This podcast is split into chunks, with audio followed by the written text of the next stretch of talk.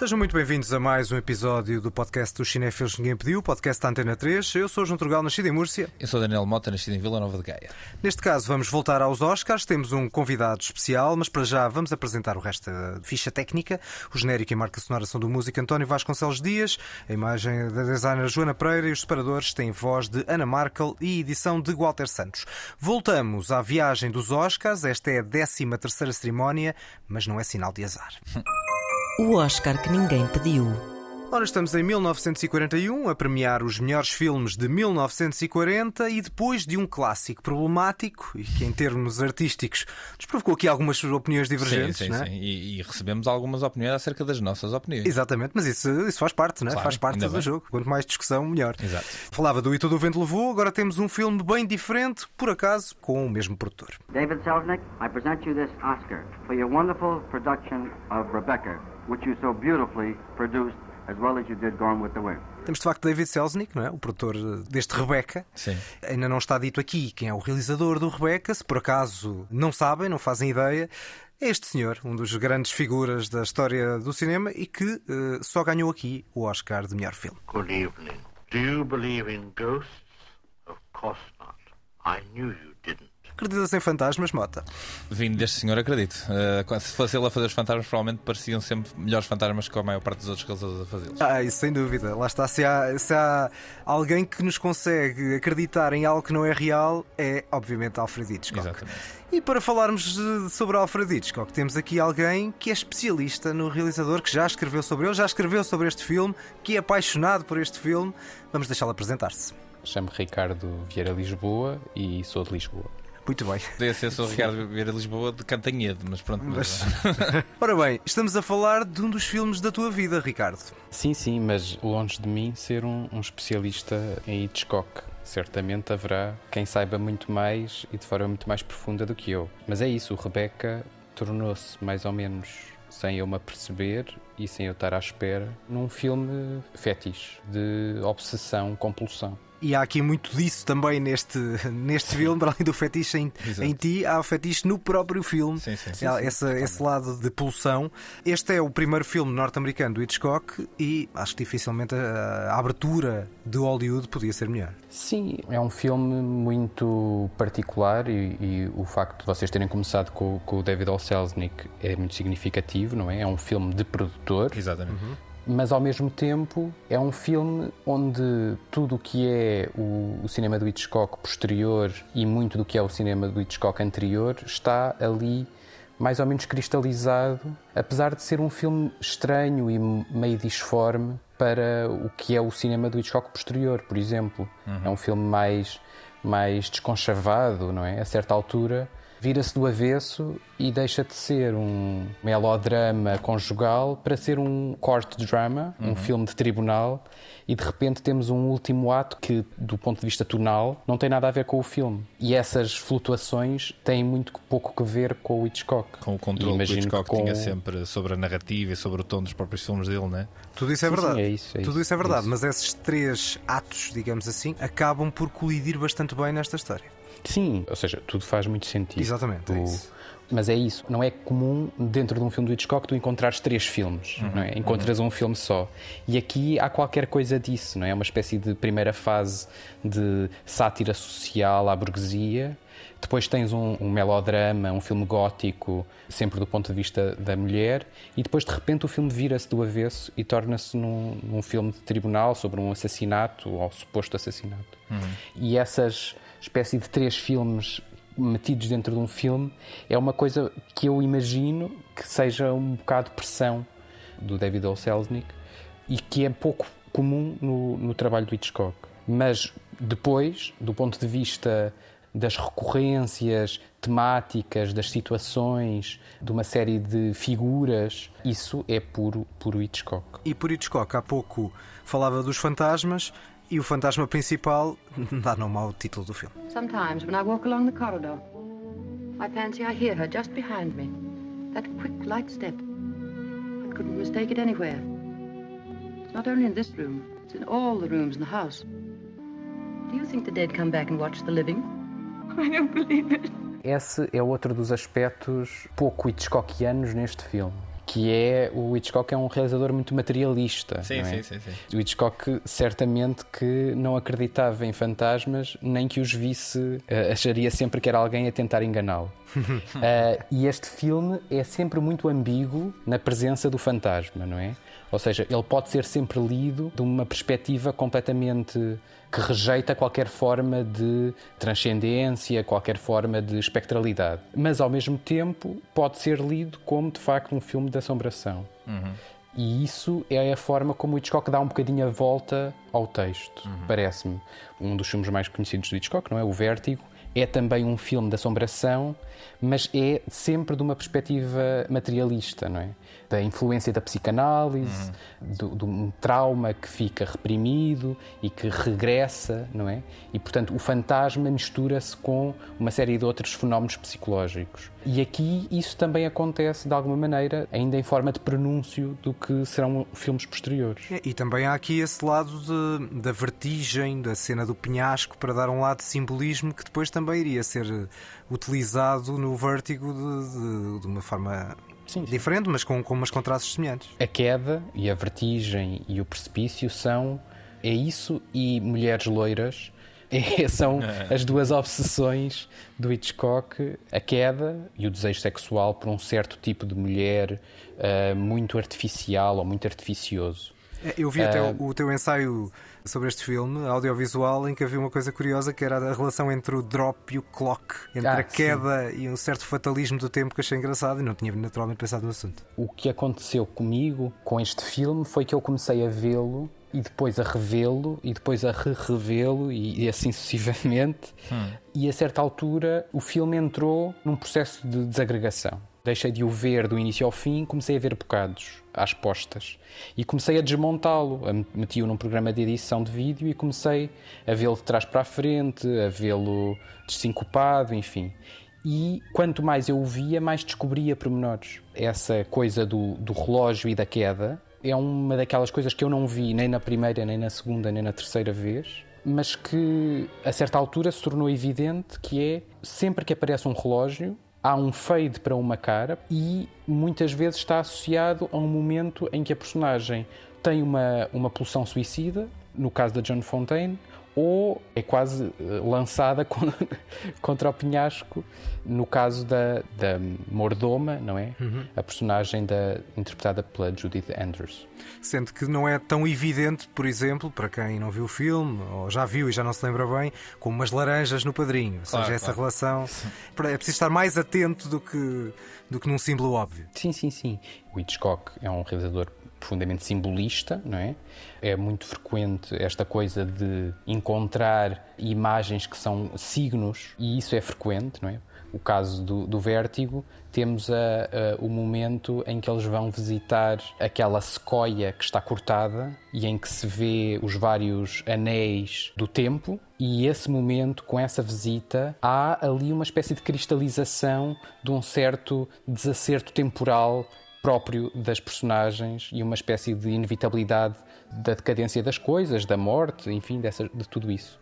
E o Rebecca, de algum modo, pronuncia qualquer coisa do que aí vem. Para além da parte hum, simbólica da, da própria narrativa, que temos aqui um mistério magistralmente bem definido sobre uma.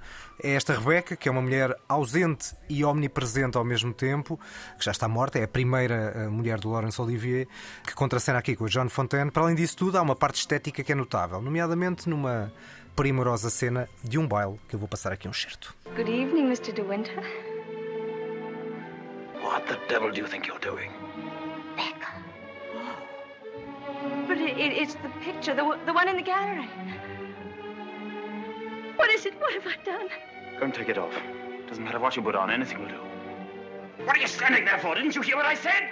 Há cenas do ponto de vista emocional e do impacto que tem no espectador muito grandes, e acho que esta, para mim, é sem dúvida uma delas. É impressionante, eu ouvi e estava a ver as imagens na minha cabeça e essa sequência é muito reveladora do que o Hitchcock está a fazer do ponto de vista da, de um certo jogo com eh, esta ideia da referência, do ícone, do símbolo, que é A Rebecca, de facto, não existe, ou seja, é uma personagem ausente desde o início, não tem corpo, mas tem nome e é verdadeiramente omnipresente no sentido em que todo o filme gira à volta da sua ausência. E por outro lado, a Joan Fontaine é a personagem que está presente em todos os momentos do filme, praticamente não há um plano sem a cara dela, mas que não tem nome. A partir do momento em que se casa com, com o Laurence Olivier, passa a, a ser a Mrs. de Winter. E além disso, ela vive perturbada com o fantasma da ex-mulher do Laurence Olivier. E há um fator essa... que, é, que, é, muito interessante para, para mostrar isso, que é é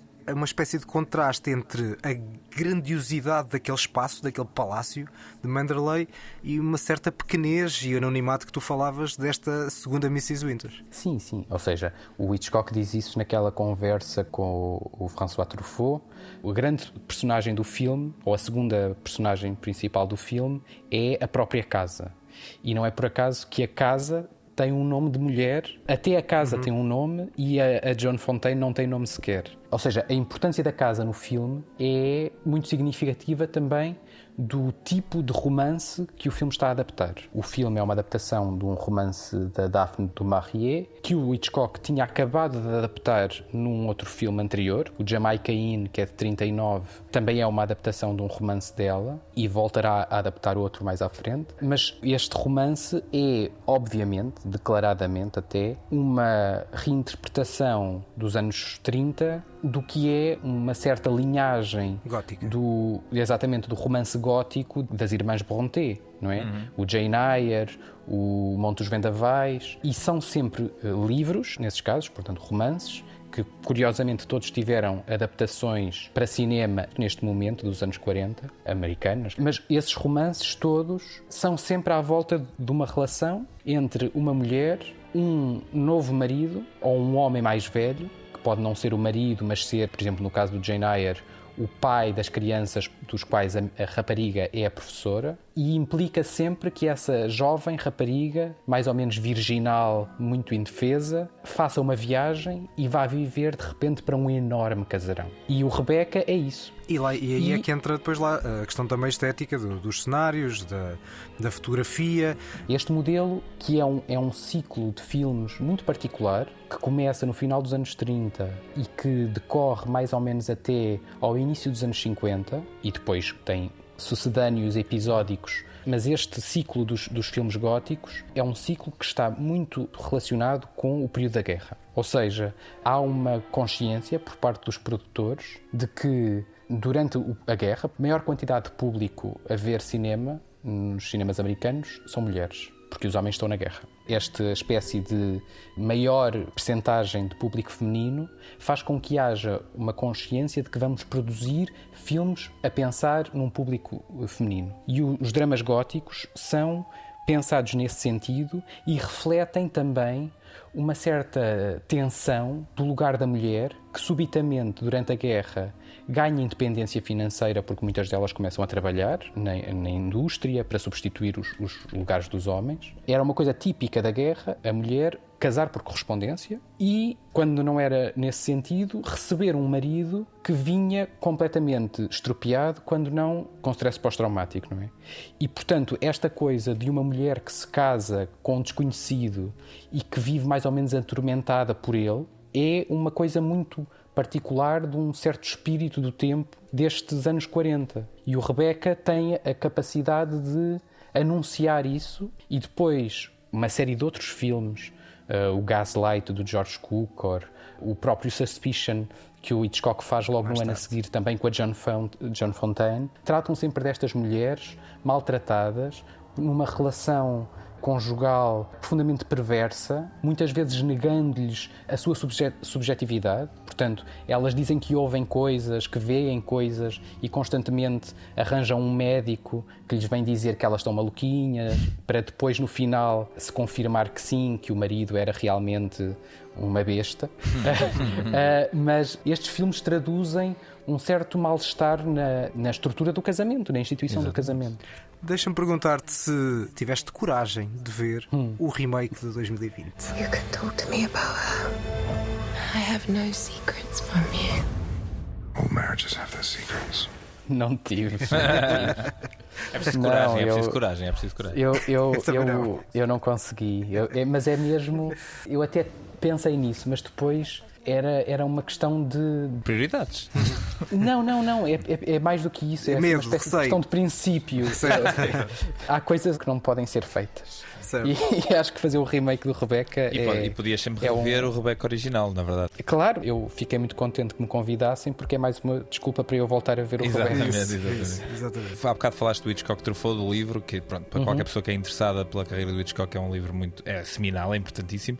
E a dada altura ele diz que ele não considera o Rebecca um filme a Hitchcock. É pena que o único, o único filme premiado do Hitchcock tenha sido um filme que o próprio Hitchcock não considera um filme a Hitchcock. Sim, ou seja, eu acho que é um filme pouco Hitchcockiano, de facto, já, já o disse. Mas, além disso, não é por acaso que este é o filme oscarizado, não é? para usar o neologismo, porque o que é que são os Oscars, não é? Os Oscars são uma festa de palmadinhas nas costas, ah, feita por uma indústria para se celebrar a si mesma, em que, obviamente, o peso do produtor conta muito mais do que a influência do realizador, principalmente nestes anos. Exato. Há um lado E o- paradoxal, é porque havia aqui um outro filme do Hitchcock nomeado para melhor filme neste mesmo ano. Que Foram os dois filmes que ele fez a chegar ao Hollywood, este e o Correspondente de Guerra. O Correspondente de Guerra talvez tivesse bastante mais a ver com o Hitchcock anterior, mas para mim também é bem menos interessante. Sim, sim, sim, tem muito mais que ver com o cinema dos anos 30 do Hitchcock, isso é evidente. Mas é isso, ou seja, o prémio da Academia é um prémio ao David O. Selznick, não é um prémio ao Hitchcock. Tanto é que Ainda ele para não, mais não ganhou o Oscar de melhor realização. Sim, sim, ainda para mais porque o Hitchcock era um, um estrangeiro que tinha acabado de chegar, é? E mesmo depois de toda a sua carreira ele nunca ter ganho o Oscar, também tem a ver com outra coisa, que é, apesar de tudo, não podemos esquecer que a importância cultural, se quisermos por assim, estética, artística do Hitchcock tem muito que ver com uma reabilitação feita pelos europeus, não é? Pelos caia do cinema, a partir de meados dos anos 50. E, portanto, o Hitchcock não era propriamente considerado como um grande cineasta durante toda a década de 40. Ou seja, Exatamente. claro que era um grande cineasta, mas, Sim, mas, uh, não tinha veio- veio o peso depois, né? cultural Exatamente. que, a partir de certa altura, por influência da crítica europeia, Uhum. o Hitchcock e o Ford e o Ox e uma série de outros realizadores começa a ganhar. Só que é exatamente nesse momento que todos eles estão velhíssimos e Hollywood, de repente, tem que fazer face à televisão, tem que se renovar e passa as passas do Algarve durante os anos 60 até redescobrir-se com a geração ah, da nova Hollywood, não é? Claro. Que só chega no final dos anos 60 para dar a volta àquilo. Muito obrigado, Ricardo, pela tua participação. Só dizer que tu és formado em cinema, há pouco não te apresentei, formado em cinema, e para além da tua cinefilia, tens uma coisa em comum comigo: é a formação em matemática. Ah, olha, muito Pensei que, prazer. era- pensei que éramos os três do Futebol Clube do Porto. Pensei que era essa questão. Não, não, não. O Mota até disse: eh, não me digas que vem aí outro Trugal. Portanto, olha, Não sei se isso é um elogio ou não. eh, eu acho que não era com esse tom. espero- Como- co- se, que sim. se fosse- se fosse o Turgal, não era um elogio, mas não és, não és. És muito mais interessante que este, que este energúmeno que está aqui à minha frente. Muito obrigado. Para fechar esta nossa conversa, eu vou deixar o Hitchcock nunca ganhou o Oscar de melhor realização, ganhou apenas um Oscar honorário e vou meter o discurso lacónico dele quando venceu esse Oscar.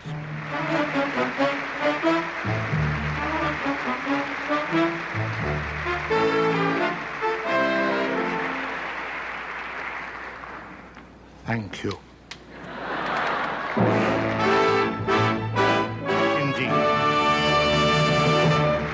E pronto, foi um agradecimento. Parece bastante combinado. Olha que não parece nada, porque ele depois ainda tenta dizer umas coisas a seguir e já Mas está a com o música microfone. baixa, ele diz thank you e sobe logo a seguir. É muito certinho, mas pronto. Talvez. Se não foi combinado, é incrível. Se foi combinado, não me surpreenderia nada, porque o Hitchcock era o mestre de muita coisa e o mestre do espetáculo, na verdade. E, da surpresa, não é? Exatamente. De, de imprevisibilidade. Exatamente. Portanto, nesse aspecto. Ora bem, neste filme, Hitchcock, lá está, voltando a, a 1941, a esta cerimónia, tinha dois filmes, o Rebecca que venceu e o Correspondente de Guerra. Havia aqui mais outros realizadores a repetirem essa duplicação de filmes, o Samud e outro grande cineasta. Vamos falar aqui de um dos filmes incontornáveis da obra dele. Like Casey says, the fella ain't got a soul of his own, just a little piece of a big soul. The one big soul that belongs to everybody. Then, Then what, Tom? then it don't matter. I'll be all around in the dark. Wherever there's a fight so hungry people can eat, I'll be there.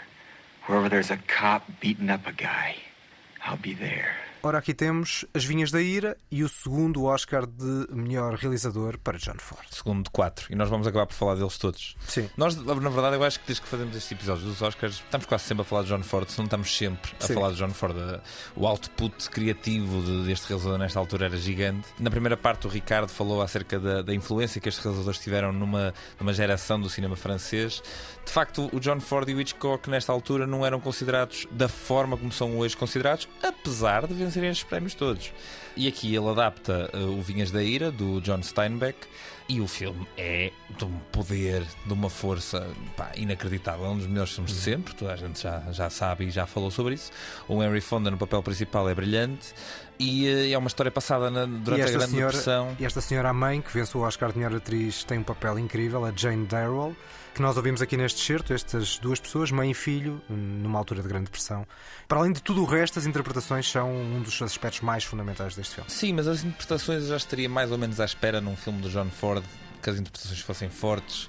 O que este filme para mim introduz de diferenciado, e na verdade é que isso tem muito a ver com o diretor de fotografia, que um ano mais tarde ia ser creditado lado a lado com um outro realizador, um tal de Orson Welles, ia ser acreditado. não é? Sim, É. não interessa a ninguém. Não, ia ser acreditado lado a lado, é a única vez que isso aconteceu na história do cinema. Mas aí houve uma grande injustiça a favor de John Ford, mas lá, iremos. Lá iremos. Lá iremos. Mas eh, aqui o Greg Toland, que é o diretor de fotografia do Vinhas da Ira e do Citizen Kane, que era o filme que eu estava a falar há pouco, o Greg Toland aposta no- numa, numa estética muito vincada, muito, muito contrastada e também, para além disso, ele fazia parte de um grupo denominado F64. F é a abertura do diafragma das lentes das câmaras, mas basicamente o que este grupo advogava era que o melhor estilo de fotografia em cinema era em que o plano de focagem, ou seja, a quantidade de coisas estavam focadas desde o primeiro plano até ao fundo, até ao cenário, estava tudo focado e tudo se percebia, não havia desfoque, não havia pouca profundidade de campo, etc.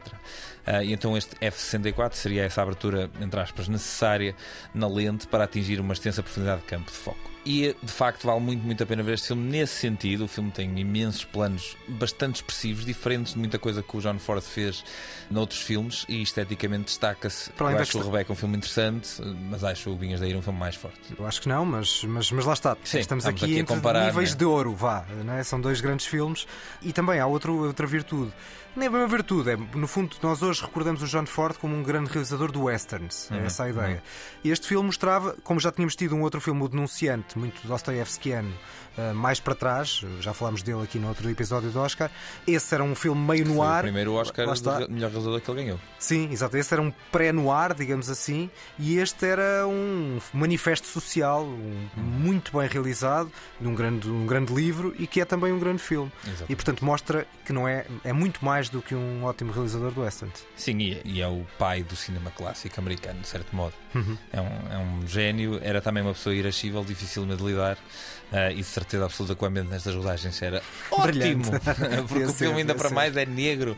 Acho que supostamente ele não deixou os atores comer certas coisas para eles se sentirem que estavam mesmo naquele período. Mas valeu a pena, porque o filme resultante é, é- é excelente. Sem dúvida.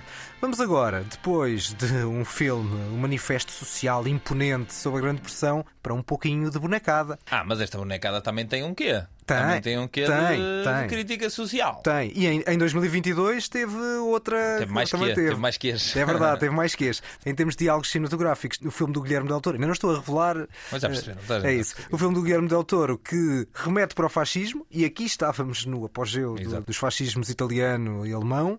E temos também, do outro lado, o filme dos Zemeckis, que recupera a canção que ganhou o Oscar de melhor canção neste ano, que era esta. If your heart is in your dream, no request is too extreme.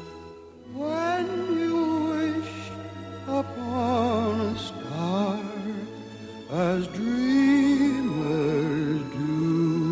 Este standard é provavelmente as minhas canções favoritas sempre, sabes? E a nova versão? Não me interessa. Estamos a falar disto. O standard é um standard, vai ser sempre tocado mil milhões é de vezes. Mas esta canção eu acho belíssima. Por alguma razão, não há de ser coincidência que isto se tornou o tema do, do logo do, do Walt Disney quando aparece no início dos filmes. Isto é o que se ouve. É uma canção lindíssima do Pinóquio, Isso de mesmo. 1940. Que não é dos meus filmes da Disney favoritos. Não sei se é o teu. Não é dos meus filmes favoritos, mas eu acho curioso. Tu há bocado estavas a falar acerca de o filme do Del Toro faz referências ao fascismo. Este filme era no, no auge do fascismo do- do- da Segunda Guerra Mundial. Sabes que o Christian Rubb, eh, o ator que fazia de Gepeto, era abertamente eh, simpatizante dos nazis. Então, enquanto eles faziam o filme, a dada altura há uma cena eh, no, no filme em que o Gepeto, em que o pai, digamos assim, do, do Pinóquio, está agarrado a uma, uma, uma jangada e, e está a levar com água, etc. Eles quiseram que o ator tivesse de facto dentro daquela experiência. Só que como todos gostavam, vá lá, pouquinho deste ator, eles exageraram bastante nesse momento, então o homem sofreu um bocado para gravar aquela cena, mas se calhar é bem feita. Sobreviveu. Exatamente. E o filme também sobreviveu. Eu lembro-me muito bem de ver este filme muitas vezes quando era criança. E é daí que vem a minha memória. Eu não o revi agora para este episódio porque já o vi N vezes quando era miúdo e lembro-me de ser eh, assombrado. No mínimo, pelas imagens, para mim, fortíssimas na altura de- dele a transformar-se num, num burro e dos outros miúdos a transformarem-se em burros à altura no filme. Acho que algumas dessas peripécias São eh, exageradas. são exageradas. E, e o Guilherme Del Toro teve eh, Sim, a inteligência. De escapar de algumas dessas coisas e de melhorar aquilo que é um argumento original do livro do Carlo Collodi, que para mim não é extraordinariamente Uhum. interessante. Mas eh, sobreviveu ao tempo. Cá temos Que, o porque é uma Pinóquio. história universal, é uma história universal e fácil de identificar. E a música também sobreviveu ao tempo, dúvida. Exatamente. E esta canção de facto é inacreditável. Esta é apenas a segunda longa-metragem da Disney Uhum. eh, de animação e é o primeiro filme de animação a ganhar algum Oscar. Porque a Branca de Neve e os Sete Anões venceu, mas venceu um prémio especial. É, Esta aqui venceu a melhor canção e melhor banda sonora original. Isso. Depois de filmes que venceram coisas, agora vamos para uma- um dos outros eternos injustiçados de Hollywood, um filme que já falámos aqui numa lista e por isso não vamos eh, explorar muito. É uma obra-prima. Move it from you, Hickey, and my artillery this and toast you to pieces. Yes, and my aeroplanes will bomb your artillery like that. You want to start a world war? I'll get you one. You win the world, I'll throw in the ocean. Gentlemen, please. Behind us, that's- Please. A go. Temos aqui uma personagem de seu nome Adenoid Hinkle. Não fazemos ideia de quem é Não. que esta personagem está a referenciar, não é? E, o, e o Benzino Napaloni. Não, não faz. Napaloni não tem É. nada a ver com nada do que se possa lembrar da vida real. Isso. É o, é o grande ditador de Charlie Chaplin, tu já tinhas trazido aqui para listas. Exatamente. Que eu acho uma indecência, porque já sabia que ias falar dele em breve. Ah, Já foi há uns episódios, não é? A brincar, a brincar. Mas sim, mas de facto Tens alguma coisa ter, de nova a acrescentar ao que disseste podia ter guardado. Não, não, e até vou remeter para o episódio do Man, em que nós na altura o a lista era filmes com atores a desempenhar mais do que uma personagem, e é de facto o que acontece aqui com Chaplin, porque é ao mesmo tempo Winkel, esta caricatura de Adolf Hitler, e um barbeiro judeu. E só dizer a frase que eu acho que na altura também disse, que é a prova de que é possível eh, brincar com coisas sérias e fazer ao mesmo tempo uma obra-prima de extraordinário bom gosto. Sim, extraordinário bom gosto, com uma utilização do som, que é uma coisa que nos filmes anteriores do Chaplin era um bocadinho mais tímido, e aqui ele usa o som não só de uma forma muito mais aberta, como o utiliza, digamos, na sua expressão verbal, numa das formas mais potentes da história do cinema, um monólogo que se calhar por já ter sido tão tocado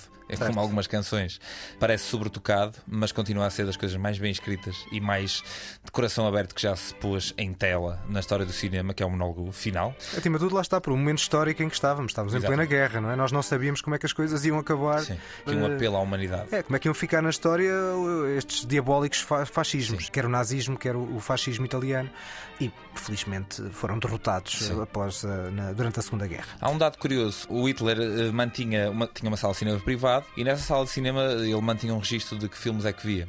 E pelos vistos ele viu este filme em duas noites seguidas. Eu adorava, adorava saber o que é que ele achou. Se calhar ele riu-se, se calhar ele estava tão bêbado de poder que se calhar riu-se perante eh, um esforço para tentarem esfaquear a personalidade pública dele, não, o mito dele.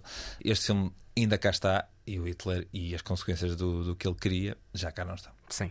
Para mim é top 10 sempre, no entanto, para a Academia de Hollywood na altura, 5 nomeações, 0 Oscars. É. Foi no fundo a tendência de mais outro grande gênio do cinema que era o Charlie Chaplin. Seguimos. Depois destes filmes, só uma pequena nota ainda da cerimónia dos Oscars para um momento histórico, e um momento histórico que fez com que tivéssemos presente nesta cerimónia um presidente norte-americano. We have seen the American motion picture become foremost in all the world. We've seen it reflect our civilization throughout the rest of the world. The aims and the aspirations and the ideals of a free people Ora, cá está a marca do tempo e tínhamos aqui o Roosevelt uh, a mostrar também o poder do cinema para espalhar a mensagem norte-americana, em muitos momentos de uma forma positiva, se calhar noutros nem tanto, e noutros também sim, quando cortava à direita com o poder americano, digamos assim. Exato. Hoje em dia isto já nem, já nem me parece uma possibilidade, apesar de termos tido alguns presidentes mais, enfim, liberais e que se calhar até interessavam mais a academia ter lá no meio da cerimónia, não me parece que um presidente hoje fosse discursar, muito menos acerca de, de, do poder de propaganda do, do cinema uhum. do próprio país. Mas os tempos são outros. A América está um pouco desencantada com ela própria hoje, dia, hoje em dia, eu acho. E, e, também já há muitas décadas de, de cinema em cima, não é? Não yeah. sei se justificaria tanto. Nenhum momento é, é, sim, é, sim, comparável, sim. não é? Bom, tivemos aqui de facto o Grande Ditador com cinco nomeações, zero prémios. O Vinhas da Ira venceu os Oscars de melhor realização e atriz secundária. Tivemos o Rebeca, naturalmente, que venceu o Oscar de melhor filme, o Oscar principal e também o Oscar de fotografia a preto e branco curiosamente, o filme que mais Oscars venceu nem sequer estava nomeado para melhor filme. É um filme chamado Ladrão de Bagdá. Uhum. Venceu uh, fotografia a cores, porque na altura a fotografia a cores e a preto e branco estavam separadas. Uh, direção de arte também a cores e efeitos especiais. É uma história de aventuras que certamente em termos técnicos era vanguardista. Como história de aventuras não achei tão interessante, tal como também não achei tão interessante o filme que valeu ao grande James Stewart o Oscar de melhor ator. Um filme também muito conceituado chamado Philadelphia uh, Story. Story. Ou em português com um título que era Casamento Escandaloso. Olha que bem. De George Cooker. É uma, mais uma comédia romântica, assim, com um triângulo, quarteto amoroso, com um elenco de luxo. Além de James Stewart, temos aqui Cary Grant e Catherine Hepburn. Não vamos falar sobre ele, mas eu vou fechar com outro filme que não estava nomeado, em que o James Stewart também tem um papel de peso. Have you read Crime and Punishment by Dostoevsky?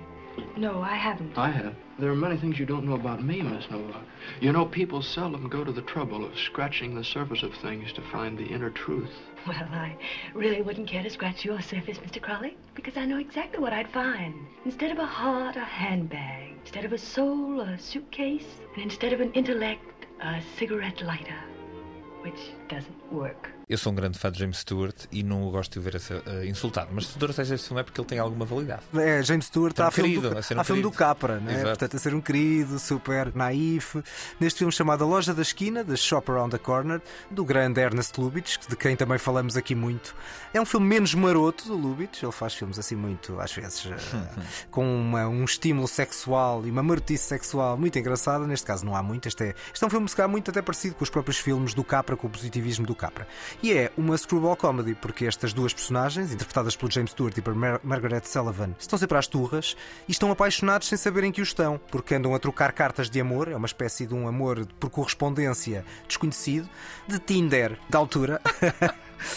Só que sem fotos, né? Era um Tinder sem fotos e nos anos 40. Que tu saibas. que eu saiba, que eu saiba. E estavam apaixonados enquanto se odiavam durante o dia a dia. E uh, há muitas críticas e um humor bastante interessante. Mas o filme vale por isso, vale por esta história de amor, mas também vale puro o subplot que ia surgindo ali, com aspectos como a solidão, a ambição desmedida do dono da loja, o materialismo natalício, coisas que estão muito presentes, são de 1940, mas podíamos estar em 2022 por outro lado. É uma peça de teatro transformada em cinema. O James Stewart ganhou com outro filme, mas podia ter ganho o Oscar de melhor ator aqui, que também seria bem entregue. Claro. É uma pena que James Stewart só tenha vencido uma vez o Oscar de é melhor ator. E, e, a verdade é que nenhum destes dois filmes, para mim, está tá num lá, top 5 das performances dele que eu acho mais uh, magnéticas. Ah, tu não sabes, tu não viste este? Tudo bem, mas podemos falar de uma janela indiscreta, podemos falar certo. de um, tanta coisa, não é? Liberty Valance, do Ford, Exatamente, mais um filme quase. Bom, é de facto o fim desta, desta parte dos Oscars. Este ano também tinha o, o Fantasia que tu trouxeste no último. Exatamente, eu vi, eu vi, mas achei que não valia a pena dois claro episódios seguidos estar aqui a, a malhar no ceguinho. Mas o Fantasia é excelente, vão ver. Vamos fechar com a nota ao Rebeca. A nota ao Rebeca. Eu, eu gostei do filme, acho que o facto de não ser tão Hitchcock como outros tantos filmes são, acho que o distingue um pouco menos. Eu percebi que tu adoraste o filme. Eu, uhum. eu, eu dou-lhe um 7 em pois, 10. Pois eu, eu, para mim, é talvez o meu filme favorito do Hitchcock. Oh, em, minha em Nossa tudo. Senhora, como assim? Portanto, eu estou com o meu camarada matemático, não é só por o ele ter dito isso. Ei, sem dúvida. Meu. Portanto, eu dou, dou 10. Dou 10. Estava aqui na dúvida se dava 9,5 ou 10, porque se é o meu filme favorito e não dou 10 a nenhum do Hitchcock, é um crime. Eu não sei o que é que está a acontecer, mas pronto, é o João deu 10 ao Rebeca que é um filme que nem sequer o próprio Hitchcock gostava assim. Mas pronto, João, essas são as tuas opiniões, meu querido. Esteticamente uh, imaculado. Há um indiscreta, há um Vertigo, há um Psycho, Tudo grandes filmes. há um Pássaros e é isto que tu eleges como o melhor filme de Hitchcock? Como o nosso convidado, não é? Portanto, cuidado. Eu não ouvi ele a dizer que era o melhor filme Não, de Hitchcock. mas é, é o filme, é o filme fetiche dele. Não quer dizer que que é o ele melhor. talvez. Ficamos com uma média de 8,5. Merecidíssimo, merecidíssimo. Vamos para a segunda parte e vamos continuar com mulheres no título. A lista que ninguém pediu. Ora, vamos então à lista e neste caso vamos escolher filmes com nomes femininos no título, tal como o Rebecca, o vencedor do Oscar. Exatamente, não necessariamente só o nome feminino, ou seja, o título não tem que ser Rebeca, pode ser um título que tem um nome feminino lá no meio. Exatamente. Aliás, isso é que me safou de ter escolhas, porque senão eu estava aqui um bocado tramado. Já levaste o Laura contigo, portanto essa já não podia ser escolhida. Essa não vai ser escolhida porque já escolhi na outra lista, mas tenho aqui ainda duas ótimas escolhas de filmes com nomes femininos no título. Eu também, e tenho duas escolhas de filmes não muito evidentes. Acho que também não vai ser uma, uma daquelas vezes em que vamos colidir de alguma maneira. Acho que Eu vai também ser acho tudo que não, diferente. e acho que tu não viste nenhum dos três filmes que eu escolhi. É lá, portanto, vai, assim vai ser difícil. Se quer eu adivinhar o que aí vem. Primeira escolha tua. A minha primeira escolha é um dos últimos filmes de um belíssimo realizador. Where am I now, Dad? God. Rachel! We're in here, Kim. Thanks for abandoning me. I had to take a taxi. Hey, Rach. I mean, are you kidding me?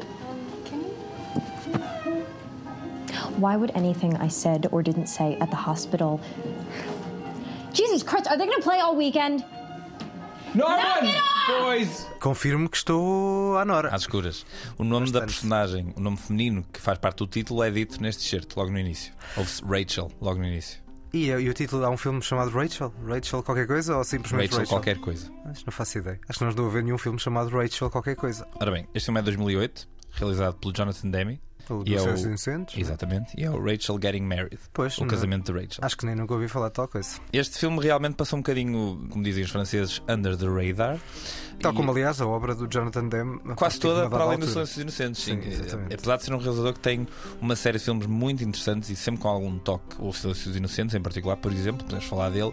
É um filme extremamente bem realizado. Tem um belíssimo argumento, mas a realização serve o argumento na perfeição e é um do- desses casos em que o casamento, argumento e realização está, está perfeito. E, o aqui temos um Demme- casamento também, não é? Exatamente, esse, mas este casamento é um bocadinho menos feliz. Este filme ficou muito conhecido, acima de tudo, por ter o primeiro papel, digamos, marcante dessa atriz que é a Anne Hathaway, que entretanto foi caindo assim num espaço da, da- da consciência popular pós Os Miseráveis e vencer o Oscar de melhor atriz secundária, em que houve ali uma fase em que ela era meio odiada e não se percebe muito bem, havia uma certa perseguição atrás da figura simpática da Anne Hathaway. Ela aqui no Rachel Getting Married é um bocado uma força de uma natureza, é um furacão que durante o casamento da irmã dela, ela não é a Rachel, ela é a irmã, é uma irmã desequilibrada, eh, e durante o casamento ela basicamente faz tudo um pouco para virar aquela situação toda ao contrário. Mesmo não querendo, está fora do controle dela. É um filme low budget, low-fi, mas prova o quão interessante o Jonathan Demme foi como realizador até muito perto da, da sua morte. Lá está, isto é um Um, bom desafio por ser um filme menos conhecido e estes Exatamente. desafios são sempre interessantes porque estamos eh, a sugerir à malta coisas que provavelmente elas não viram e eu Exatamente. sou um dos exemplos porque também não vi este filme. Sim, eu acho que aqui ele ainda para mais bebe um bocadinho da estética dogma, que nós já falámos aqui outras vezes por Uhum. causa de Von Trier, etc. E eu acho que é um filme muito interessante, que passou um pouco despercebido e a Anne Hathaway aqui mostra como, bem dirigida, ela consegue ser uma atriz muito interessante. O resto do elenco também é bastante forte, mas ela claramente é o destaque deste filme. Como nos Miseráveis, não é? Como- na verdade, como nos Miseráveis, ou seja, a única coisa minimamente decente dessa, dessa, dessa patranha é, é a interpretação da Anne Hathaway, eu acho. Gostei de ver a medir as palavras. Tem que ser, tem que ser. Há, há pessoas que podem gostar muito. É isso, é verdade, é verdade, é verdade. Bom, vamos para a minha primeira escolha e no caso temos um biopic mudo.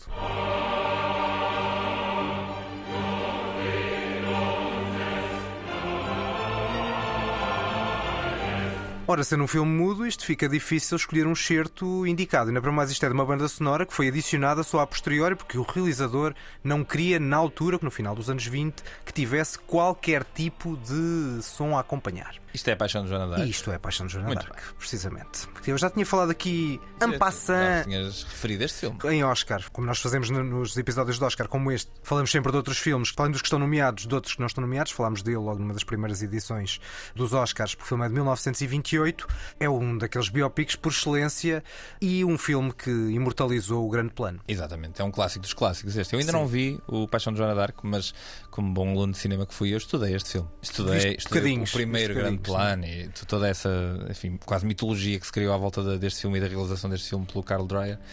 Há de ser um filme brilhante e tu dir- dir-me-ás porquê e eu continuo envergonhado por nunca o ter visto. Desde logo Maria Falconetti, a atriz que faz este. Que nunca mais fez nada. papel, que nunca mais fez nada, acho que ela foi levada quase à loucura neste trabalho. Ela era uma atriz de teatro, em termos cinematográficos, não fez rigorosamente mais nada desde aqui. Isto foi um papel de muito sofrimento, acho que ela partiu a perna numa dada altura no meio do, do próprio processo e, portanto, alguns dos gares de sofrimento que nós São vemos reais. são reais. Esta é a história da uma grande figura francesa, da heroína francesa da Guerra dos 100 Anos, que depois foi condenada à morte na fogueira pela Inquisição, condenada por bruxaria e que depois hoje é, um, é considerada uma santa Sim, eh, sim, sim. pelos Um franceses, é um dos símbolos nacionais franceses. Eh, e o que nós vemos no fundo é o processo do julgamento e todo o filme, ou quase todo o filme, está focado na, na cara dela. O filme já era bastante forte. Mas depois ganha mais força com esta banda sonora que nós estamos aqui a ouvir em fundo e que foi adicionada a posteriori. Quem não gostou nada foi o próprio Dreyer, que disse Ah. que aquilo era um insulto ao filme. Ele ainda era vivo quando, nos anos 50, o filme foi eh, recuperado. Mas lá está, percebo, era a obra era dele, ele não gostou Claro. que tivessem adulterado, mas certo, certo é que ainda ganha mais impacto porque a banda sonora parece feita de propósito para o filme. Aquilo parece um acompanhamento natural da coisa e amplia as imagens, já tem uma força notável. É, é uma, é uma obra de arte, literal. E em termos de, de- de imagem, de fotografia, é, é normal que tenha sido muito estudado porque, Uhum. é, porque é um símbolo. Essa questão da banda sonora não me é totalmente estranha porque nós na altura estávamos a dar alguns filmes que eram mudos e que depois mais tarde foram adicionadas bandas sonoras e é uma, e é duas, e é três, e é vinte. Há várias interpretações consoante Claro. o filme.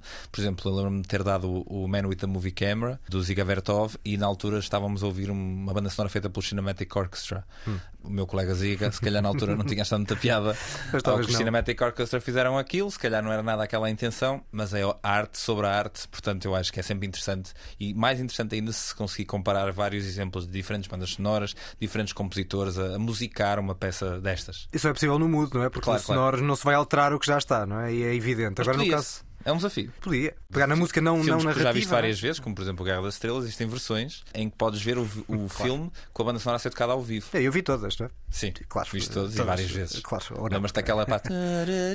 Lembras-te? Claro, lá É, perfeitamente. terceiro perfeitamente. Bom, vamos para a tua segunda escolha. A minha segunda escolha. Se tu viste, aposto que odiaste, mas eu acho que tu nunca viste.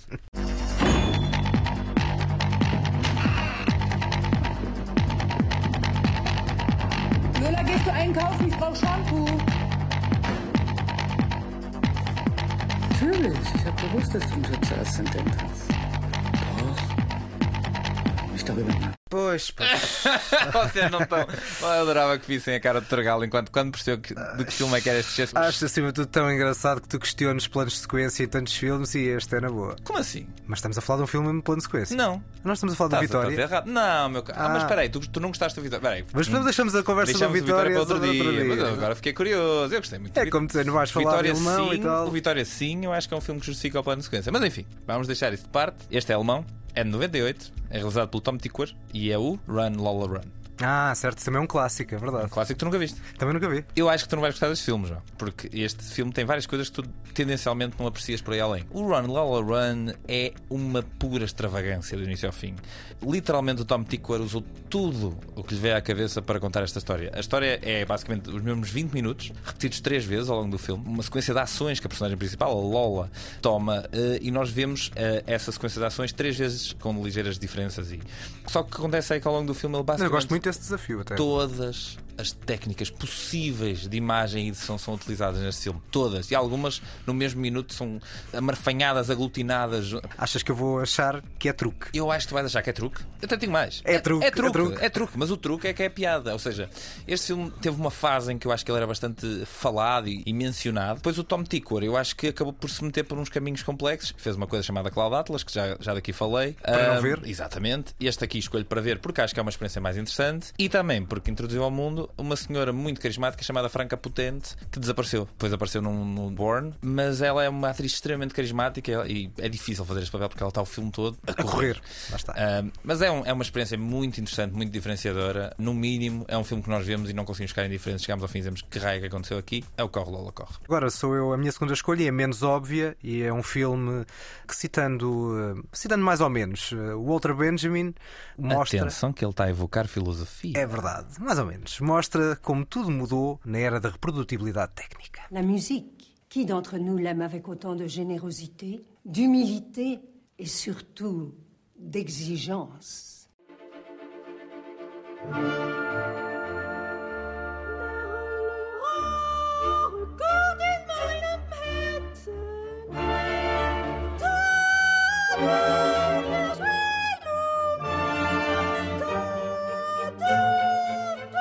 Pede lá desculpa às pessoas, João. Não peço, não peço, porque isto faz parte, não é? A arte. A Talia de Andrade também era arte, não é? Será? À sua maneira. Perguntámos-nos nós. Não faço ideia. À Dá-me sua pistas, maneira. dá-me umas pistas, dá-me umas pistas. Teve uma, um remake eh, norte-americano com a Meryl Streep. Não sei o que é da Florence, não sei o que é. O Florence é o remake, que eu não vi e também não quis ver. Pois não sei qual é o nome. Parece, Não, não sei que é isto. parece um remake bastante escusado. Este chama-se Marguerite, mas a Ok. base é a mesma, não é? No Ok, ok, ok. E porquê é que tudo mudou na era da reprodutibilidade técnica? Porque eh, esta senhora achava que cantava bem. Pois, não, Algures, nota-se que ela achava. O marido estimulava e eh, o resto à volta dela alimentavam e elogiavam a voz dela, a forma de cantar, elogiavam tudo isso. E o que se ouve é um bocadinho diferente. Só que ela própria não ouvia o que cantava. É um filme muito inteligente, cria um conjunto de subplots à volta deste, desta história principal que são, que são bastante interessantes. Há uns anarquistas lá pelo meio, os dilemas do marido são, são muito bem captados, eh, há um misterioso mordomo que é uma personagem absolutamente delirante, e depois há esta, esta Marguerite, esta personagem principal que nós vamos acompanhando e, e não é nada caricatural. É fácil criar uma personagem destas que fosse caricatural e fosse um humor desbragado que, que caísse no básico. Acho que nunca cai. Aliás, este realizador francês chamado Xavier Giannoli é interessante e fez outro filme muito interessante com um ator que vou falar no Toque Foz, que é o Vincent Landon, chamado Aparição, sobre um milagre. Portanto, é um realizador que vale a pena ser conhecido. Este filme é de 2015, a Aparição é depois disso. Acho que este Margarite não é um filme muito conhecido. Mesmo o filme com a Meryl Streep não é extremamente conhecido. Uh, e provavelmente para mim será escusado porque acho que é uma repetição desta história e, e não valeria a pena repeti-la. Apesar da Meryl Streep, convenhamos. Apesar de ser a Meryl Streep, não é? Portanto, se É calhar, vale a pena, se calhar vale a pena por ela, não é? Certamente. Todos os filmes da Meryl Streep valem pela Meryl Streep. Exatamente, exatamente. Agora, vamos para aquilo que não interessa. Eu normalmente trago filmes que foram sobrevalorizados. Este caso não. Este caso é um filme que, pronto, há muita gente que gosta disto. Eu acho engraçado. Ao mesmo tempo que este filme já foi esquecido e está tudo bem. É de um realizador que eu acho que fez coisas bastante interessantes pelo caminho, com uma atriz principal bastante boa, com um elenco ótimo, é, com boas sequências de ação. É pá, mas. hum, How did you manage to access all this information? Electrical impulses. Every cell knows and talks to every other cell. They exchange a thousand bits of information between them per second. Cells group together, forming a giant web of communication, which in turn forms matter.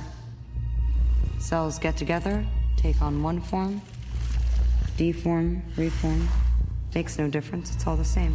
Há uma canção de uma banda de Liverpool com quatro senhores, cujo título começa com este nome: Estão a pensar em nomes de canções dos Beatles com Sgt. Pepper's Lonely Hearts Club Band. Rita? Não, Lovely Rita? não, não é o Lovely Rita. Também começa por L. Ah, não vi. Não Eh, viste? Não Lá vi. está. É o Lucy. é o Eu Lucy, não é? sabia que tu não tinha. Acho que é a Claro. primeira vez que isso acontece, que não viste nenhum dos três filmes que eu escolhi. Em vez de estar a pensar nos temas mais óbvios do Sgt. Pepper, estava a pensar nos menos óbvios, Sim, sim, acreditando sim, que não sim. seriam dos óbvios. Se nunca ouviram esse álbum, vão ouvir esse álbum. Em vez de ver o Lucy, de 2014, eh, realizado pelo Luc Besson, com a Scarlett Johansson, que aqui ouvíamos no papel principal. O Lucy é um filme de um realizador que fez um filme muito mais interessante, começado por ele, chamado Leon, o Profissional. This só que, é, só que é mau. Para quem não sabe, o, o Leão Profissional é basicamente a grande inspiração por trás de uma das canções mais conhecidas de uma banda chamada Alt Shape. Exatamente. E é o primeiro filme da Natalie Portman. E é um belíssimo filme. Ao contrário deste Lucy, junta o que é menos engraçado no Quinto Elemento e o que é menos engraçado no Leon, as piores tendências do Luc Besson, e ainda os passa por uma espécie de um filtro comercialoide, numa espécie de um Matrix de segunda, extremamente fraquinho. Nesta altura já havia outro filme com a Scarlett Johansson que eu vi, esse bastante mais valorizado pela crítica e provavelmente por ti, que é o Under the Skin, que eu também não tive qualquer paciência. Já é o segundo filme hoje que tu falas que eu gosto muito e que tu não gostas nada. E que lançamos aqui e que também não vamos falar a sério, porque senão Epá. nunca vais sair daqui, não é? Os nossos ouvintes, imagina que a malta que este é o primeiro episódio. Estes gajos são o maior coito interrompido da história dos podcasts portugueses. Eles começam, parece que vão andar à bulha por causa de um filme, mas não. O Lucy não é muito interessante, gente. Se viram e gostaram, percebo, o filme entretém, mas é um bocadinho Matrix de segunda. A Scarlett Johansson dá, dá tudo o que tem, os efeitos especiais têm momentos interessantes. Visualmente, o Luke Besson consegue aqui e ali ter uns toques, mas este filme é muito, muito, muito pouco interessante e o final, então, é uma chachada. Já o Under the Skin é muito giro. Vão ver esse. Ou não, Ou ou, não, ou não. Ou não. sim. Portanto, ficamos assim. Havemos, se calhar, às de arranjarem uma forma qualquer trazer Sim, sim, esse agora filme quero. um dia destes para haver motivo efetivamente para discussão. Bom, vamos para um filme que eu trouxe a não ver, que eu acho que tu também não viste, para não fugir à regra Sim, desta, sim, desta esta está lista. É uma boa estupada e é se calhar um crime com base numa uma obra literária ultra, ultra famosa. E é também um filme que começou a mostrar que uma atriz que me parecia bastante interessante, se calhar não era tanto. You will say my concern is unnecessary and ridiculous. You are my wife. Perhaps I was mistaken. No, you are not mistaken. I love him. I am his mistress. Do what you like to me. Está aqui um Jude Law. Está aqui um Jude Law. Mas não é o Jude Law de que eu estava a Não, falar. sim, sim, que sim, eu sim. estava a falar uh, é ela, a atriz. Vou dar uma ajuda. Dá. Já tivemos aqui muita literatura na primeira parte. Tivemos uh, Steinbeck, não é? depois tivemos uma referência ao Dostoevsky na loja da esquina e agora temos outro grande escritor russo, mais propriamente Tolstói. Isto é Ana Karenina. Isso mesmo. Tu gostas muito de malhar no Joe Wright.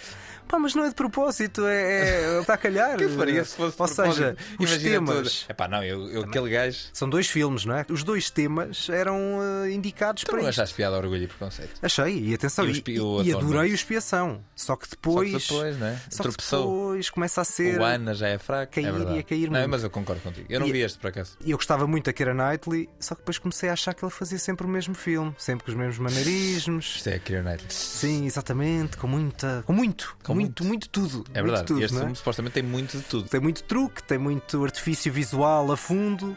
Pá, eu não li o livro, mas temo que quem tenha lido então ache isto uma um verdadeiro crime, porque é tudo muito excesso e depois muito British accent a, a fazer da aristocracia russa. Preferias. Ouvir russo? I believe that whatever, Não. you're gonna Não, do não. is worse Não, than. isso- Eu preferia o British accent, bem ali o British accent. Não, mas, ao menos, mas é que o British accent, como é tão Karenina, acentuado, what doing? é como há ali muito tom exagerado neste filme, o British accent surge exagerado ali. Ok. Ah, bom, e depois, eh, se calhar, não há assim muita paciência para esta história, que certamente é, é uma das grandes obras-primas da literatura sobre amor, adultério, honra na aristocracia russa e que eh, este homem se espalhou. Joe Wright, depois de adaptar Jane Austen e Ian McEwan com sucesso, aqui este é um filme para mim, para não ver. Muito bem, João.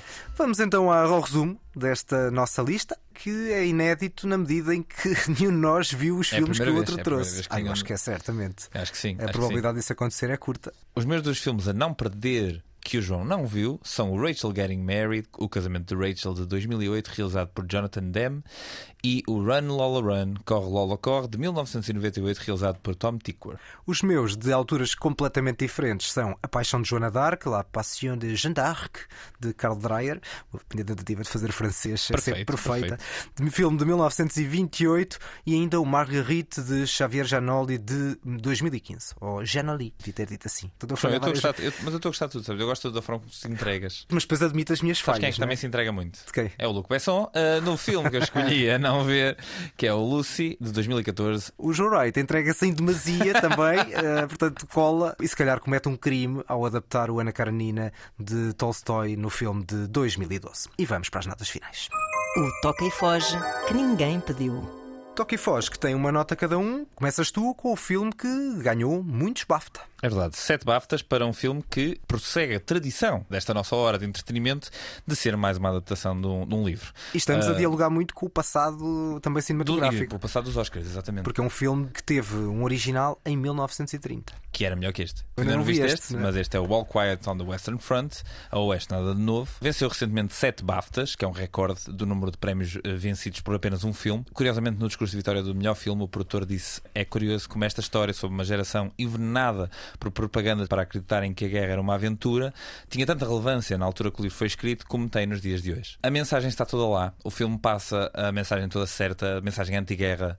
Se bem que eu não sei até que ponto é que todos os filmes de guerra não são todos anti-guerra. Deseja-se que sejam, Deseja-se que seja. Mas imagina, mesmo aqueles filmes que glorificam alguns aspectos mais heróicos ou super-heróicos da guerra, eu acho que todos eles conseguem. acabam por ser anti- anti-guerra, porque a guerra nunca eh, deverá ser entendida como um momento triunfal. Acho. Pelo menos são os únicos que eu gosto. Algo, aquele que glorifica a guerra é difícil eu gostar de um filme desses. Por mais Este- que reconheça Este aqui, algumas qualidades. longe disso, é bastante traumatizante. Eu acho que não ultrapassa a força do filme de 1930 que nós falamos aqui, mas consegue adicionar várias camadas, nomeadamente pelo facto de ser um filme feito na língua original Isso e, é um e, interessante. e de- toda a gente fala a língua que é suposto falar na história. O filme começa com uma sequência inacreditável. De um plano de sequência bastante bem feito, e eu temi por segundos que fôssemos assistir a outro 1917, mas não tem nada a ver. É um filme bastante mais interessante que o 1917, mas também, francamente, não acho que este filme mereça a quantidade de nomeações e premiações que está a receber. Acho que é um filme bem executado, bem feito, mas caramba, num ano com tanta coisa forte e interessante. Era para a Netflix ter alguma coisa com grande Mas peso. a- a- os BAFTA estão assim a precisar de dar prémios à Netflix? Não faço ideia. Isto é tudo especulação o que eu estou a dizer, Pois, naturalmente. eu acho que não. Mas pronto, é, é o filme tem- Netflix tem... desta temporada. Sim, o filme tem obviamente coisas interessantes. Está a ser ligeiramente sobrevalorizado e chateia-me porque lá está, é um bom filme, mas por causa desta sobrevalorização de, de prémios já não sinto a mesma coisa, porque, porque é a mesma coisa que o Coda. Se calhar se eu tivesse visto o Coda sem ele ganhar nada, dizia: Ah, olha, está divertido. Um bom filme de domingo à tarde. Eu também suspeito de repente que este ganha é melhor, melhor filme. Não, isto é melhor que o Coda, claro. Mas de repente ganha melhor filme e nós já olhamos para aquilo como quer dizer. Tem que ter mais qualquer coisa. E não tem. E neste momento não se sabe se este filme não segue a carreira fortíssimo e vence os Oscars. Muito bem, depois deste, dessa tua referência, vamos a um pouco de cinema francês. Dois filmes realizados por Claire Denis que está na lista da Sight and Sound no top 10, com o Beau Travail, é o filme mais conhecido desta realizadora francesa. Teve dois filmes no ano passado premiados em grandes festivais e os dois filmes, para além da retrospectiva do Cinema Batalha no Porto, os dois filmes estrearam no, no circuito uhum. comercial agora nas últimas semanas. Curiosamente, aquele que eu tinha mais expectativa, que era o Com Amor e Com Raiva, uh, desiludiu-me bastante. Mas a minha expectativa era muito por causa do, da dupla de atores, Juliette Binoche e Vincent Landon, e são eles, se calhar, que fazem com que este filme escape escape de um desastre total, ou quase total. Nossa. Bom, este é uma espécie de um puzzle desconexo, cheio de areia na engrenagem, com base num triângulo amoroso. É um casal que é atormentado pela presença de uma terceira pessoa. Mas é um filme que não alimenta nada disso. É um filme muito contemplativo, mas que fica uma sensação de muito vazio, quer narrativo, quer filosófico ou existencial. Eu não consigo sacar nada. Por outro lado, o outro filme, premiado em Cannes, porque ele teve, foi um ano em grande, que eu tinha uma expectativa muito baixa. A nota do IMDB é uma tragédia, é 5, qualquer coisa. E é um filme interessante, chamado okay. Stars at Noon, que mistura instabilidade sentimental com instabilidade política, mistura o passado político da Nicarágua, passado na Nicarágua, com o presente pandémico dos okay. últimos anos, ou seja, como se a realidade passada fosse uma realidade presente e de alguma maneira o presidente da altura dos anos 80, que isto é com base num livro que remetia para esse período, o presidente é o mesmo, eh, uhum. deixou de ser, voltou okay. a ser. É um filme enigmático QB, mas com muito mais substância do que o Com Amor e Raiva, e tem uma grande interpretação de uma rapariga chamada Margaret Qualley, que é filha da Andy McDowell e que já tinha aparecido no Era uma vez em Hollywood do Tarantino. Tem uma ótima cena de dança ao som do Stars at Noon, música dos Tindersticks. Uh, precisava claramente ter um par que contracena com ela. Exatamente, um homem de negócios inglês não só a personagem é fraca, como o ator, o Joe Alwyn, também não é uma interpretação uhum. de encher o olho, mas é um filme que vale a pena ver. Portanto, é a minha recomendação, na verdade, é o Stars at Noon, não é o Com Amor e Com Raiva. E lá está, as expectativas às vezes são subvertidas porque esperamos muito de um filme e menos de outro, e neste caso houve uma troca direta entre os, entre os dois filmes. São as despedidas deste podcast. É Sigam-nos nas redes sociais, Facebook, Instagram, mandem-nos mensagens. Vamos continuar por aí, continuar com sessões especiais. É verdade, mantenham-se atentos porque a nossa última sessão foi um foi um sucesso. Obrigado a todos que foram. E se nos quiserem convidar para outras sessões noutros sítios, sim, nós... sim, vamos alargar a, a teia a dos cinéfilos a todo Portugal. É isso. E toda a Espanha. É hora, é hora. Porque nós vamos fazer uma apresentação de uma película. Pois que sim, pois que sim. Pois que sim, pois não? que sim. Bem, vou acabar com uma frase do, do Vinhas da Ira, uma frase uh, do livro e, e, não do filme. Vou fazer aqui uma pequena batota, mas eu acho esta frase boa demais para ignorar. There ain't no sin and there ain't no virtue. They're just stuff people do.